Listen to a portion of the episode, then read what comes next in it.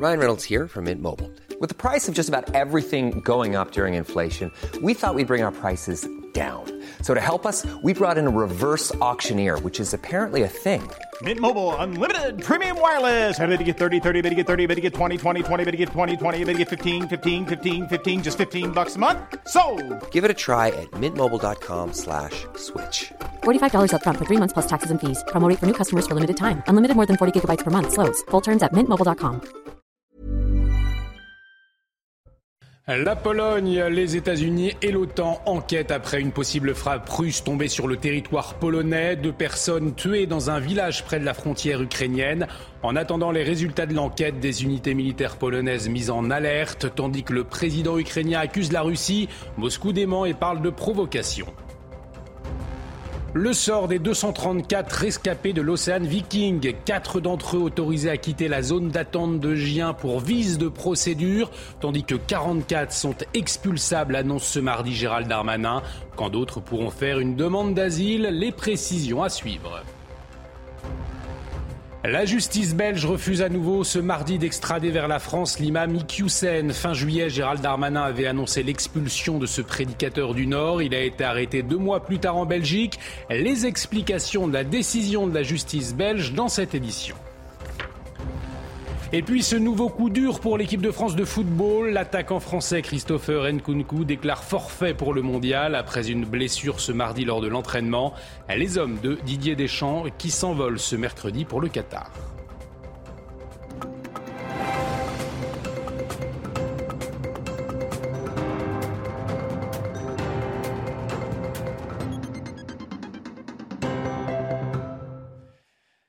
Très heureux de vous retrouver. Bienvenue dans l'édition de la nuit et à la une, cette question. Des missiles russes ont-ils touché la Pologne Les autorités locales, les États-Unis, mais aussi l'OTAN enquêtent depuis ce mardi soir après des explosions sur le territoire polonais?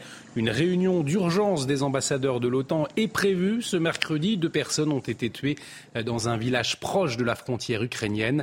Voyez les précisions tout de suite de Mathieu Devez. Effectivement, Olivier, la Pologne confirme un bilan de deux morts après une explosion sur son territoire. Deux missiles seraient tombés sur une ville à la frontière avec l'Ukraine et selon les médias polonais, les projectiles auraient touché un bâtiment agricole. Le gouvernement a donc tenu une réunion d'urgence du Conseil de la sécurité nationale et à l'issue de cette réunion, le porte-parole du gouvernement polonais s'est exprimé. Je vous propose de l'écouter. Aujourd'hui, comme vous le savez, une explosion est survenue sur le terrain de la Powiat de Rubieszków en Pologne et a provoqué la mort de deux Polonais.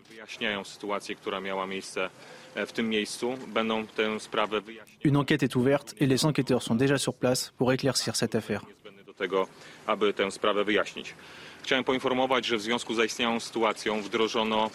Compte tenu de la situation et comme le prévoit la procédure dans ce cas de figure, nous venons de prendre la décision de renforcer le niveau d'alerte de certains secteurs militaires du pays.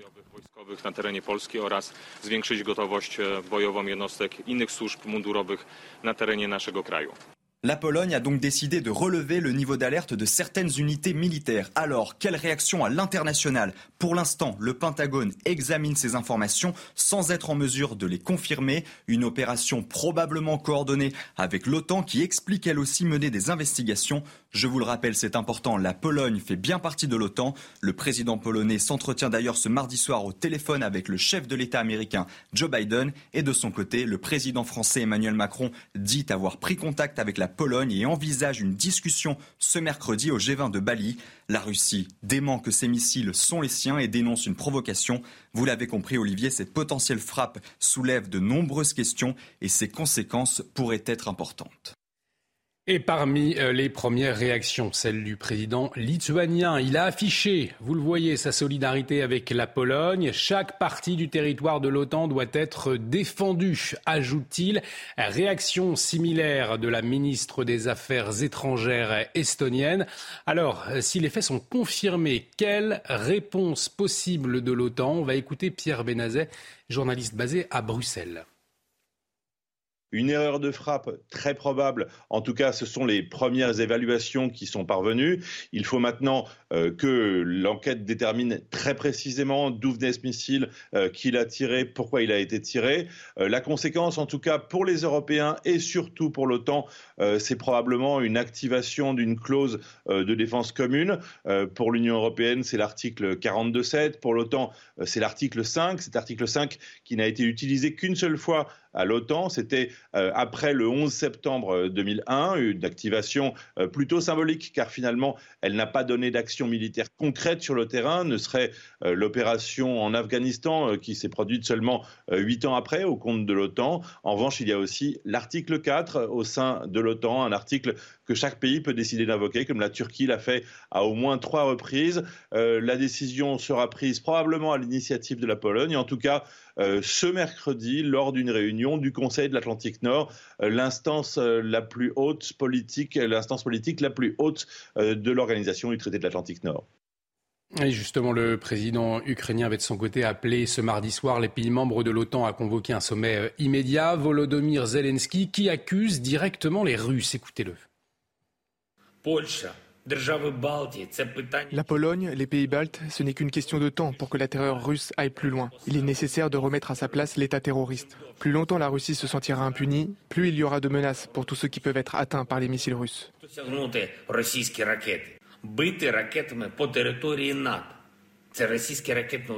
Frapper des missiles sur le territoire de l'OTAN, c'est une attaque contre la sécurité collective. C'est une escalade très importante.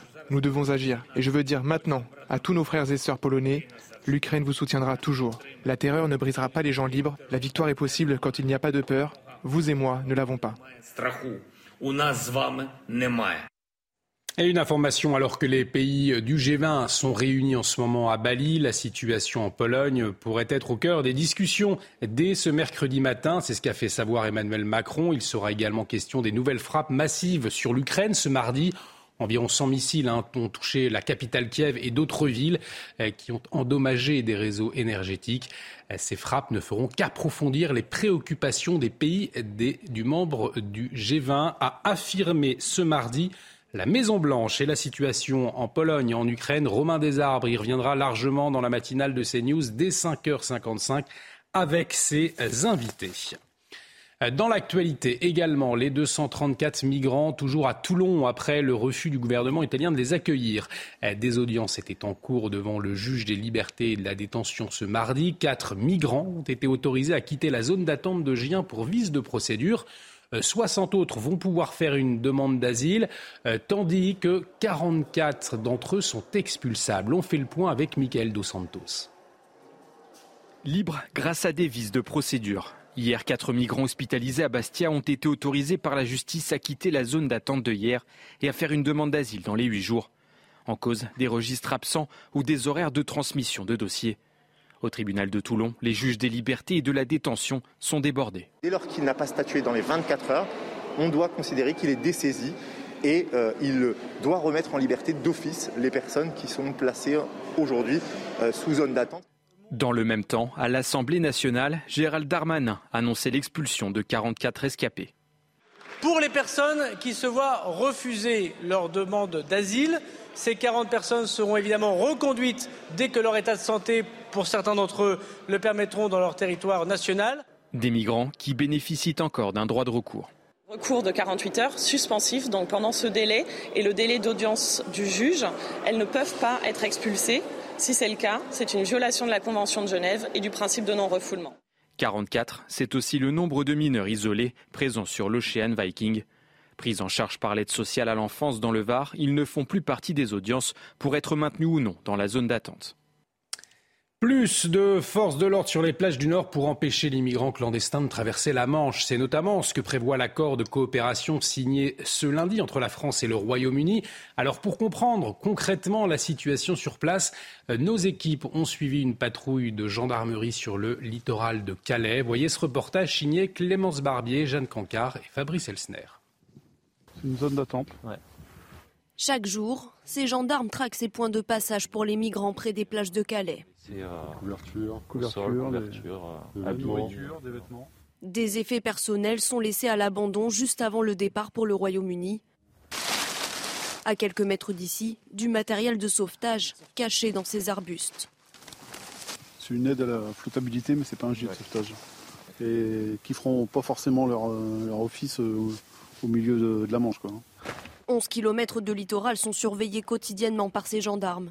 Avec leurs drones équipés de jumelles thermiques, ils peuvent détecter la présence de migrants. Donc quand on les repère, après on peut mettre en place des dispositifs euh, par rapport à où on les voit, savoir où on pense où ils vont être livrés.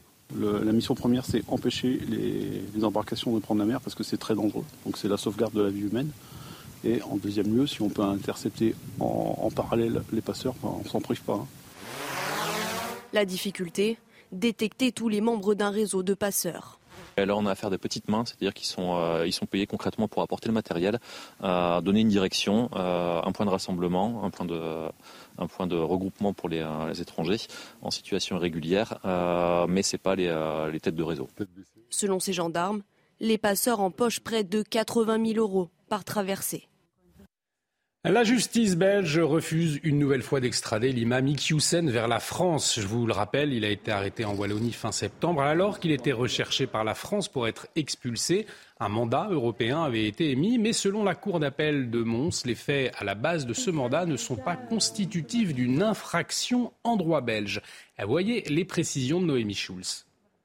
La Cour d'appel de Mons estime à son tour que les faits à la base du mandat d'arrêt européen ne sont pas constitutifs d'une infraction en droit belge. Concrètement, la France reproche à Hassani Hussein d'avoir quitté le territoire français à la fin du mois d'août, mais cette soustraction à une mesure d'éloignement n'est pas pénalement répréhensible en Belgique. Dès lors, le mandat d'arrêt européen n'est pas valable.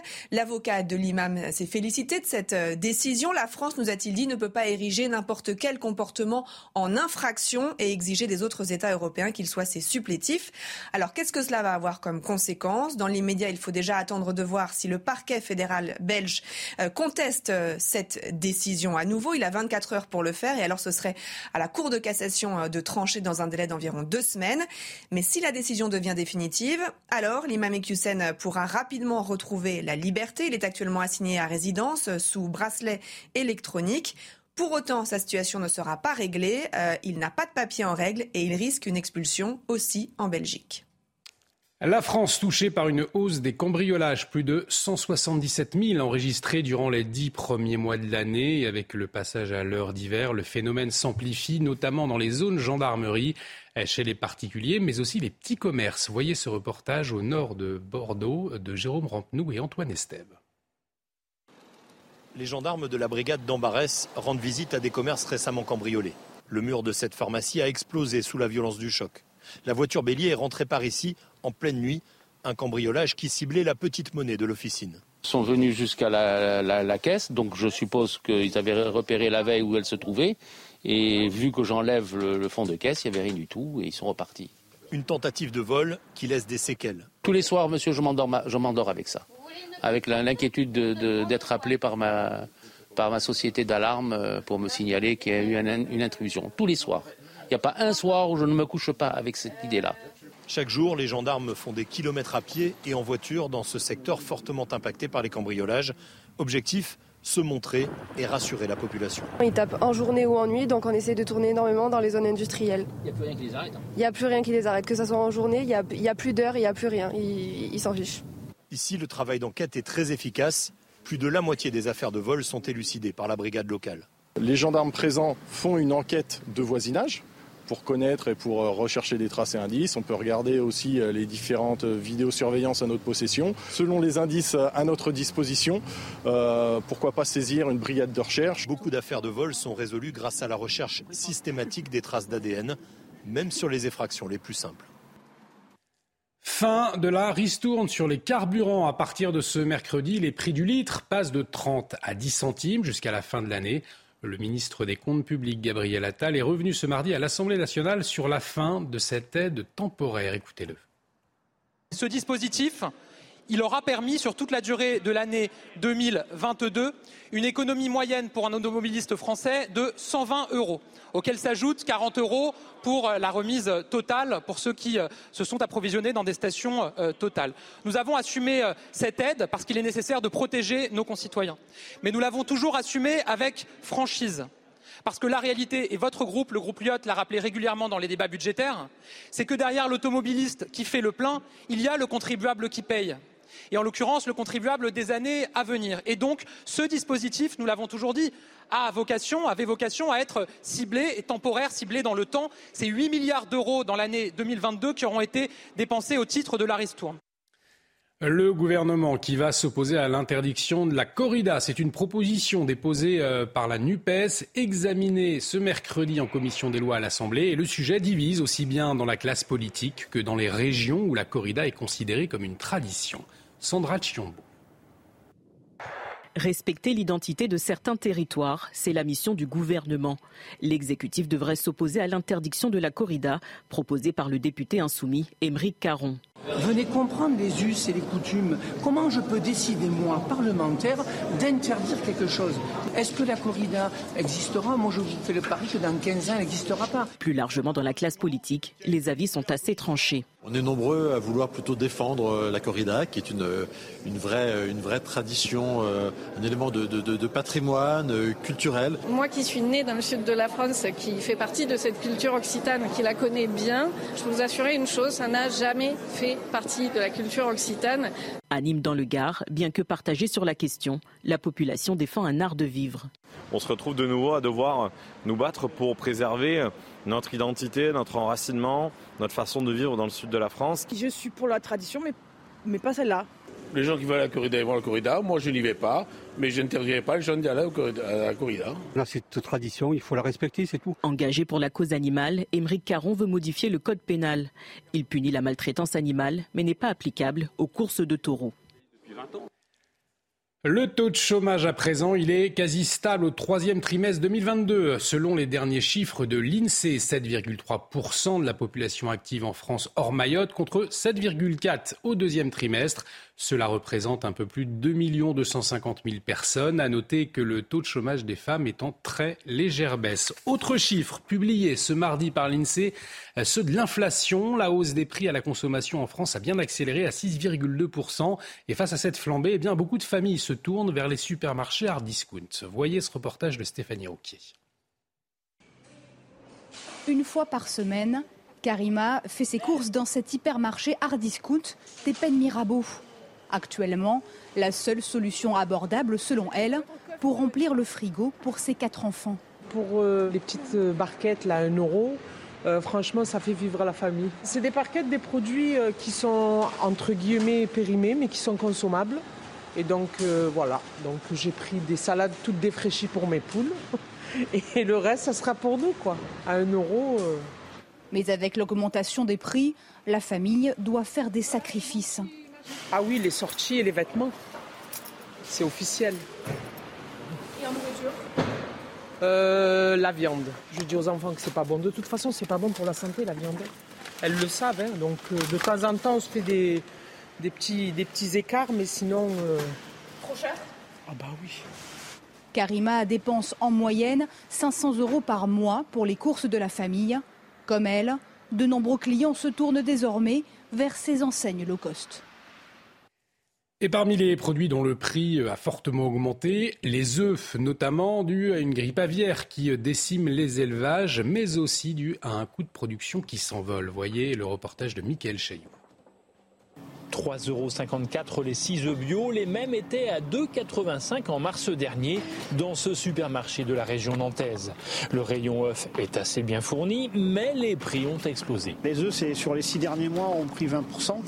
Euh, mais après, euh, c'est pas aujourd'hui. Le gros risque, il est plutôt l'année prochaine.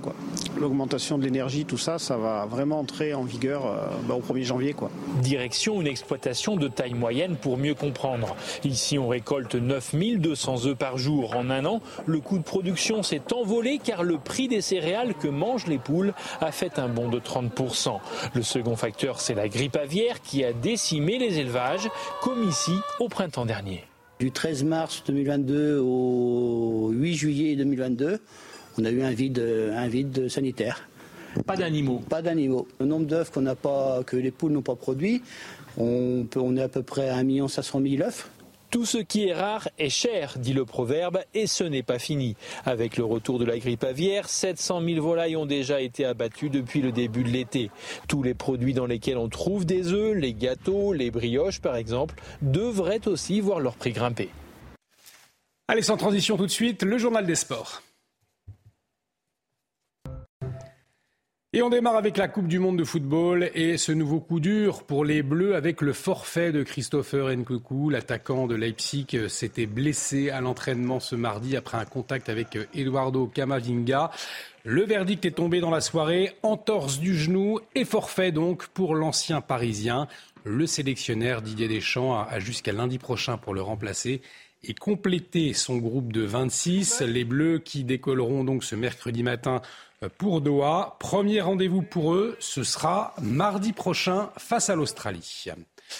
En revanche, ça se passe idéalement pour une autre équipe de France à l'Euro de handball. Les joueuses d'Olivier Crumble se sont qualifiées pour les demi-finales en dominant l'Allemagne pour leur deuxième match du tour principal. Une large victoire, 29-21, qui leur assure la première place du groupe. Canor, La Source et Faupas ont particulièrement brillé en inscrivant la moitié des buts tricolores. Prochain rendez-vous, ce sera mercredi face à l'Espagne avant les demi-finales, vendredi. Et puis un mot de tennis pour euh, terminer. Rien ne va plus pour Rafael Nadal pour son deuxième match au Masters. Le numéro 2 mondial s'est incliné face au Canadien Félix Auger Aliassim. Défaite 6-3, 6-4. La deuxième de la semaine et surtout la quatrième d'affilée pour euh, le Mallorquin qui n'avait plus connu une telle série depuis 13 ans. Nadal éliminé du Masters et qui ne pourra donc plus rattraper son compatriote Carlos Alcaraz au classement ATP. Le jeune Espagnol de 19 ans est donc assuré de terminer l'année numéro 1 mondiale. Et restez avec nous sur CNews. On revient dans un instant sur l'enquête en cours en Pologne et une suspicion de domicile russe qui serait tombée sur le territoire. Retrouvez tous nos programmes et plus sur cnews.fr.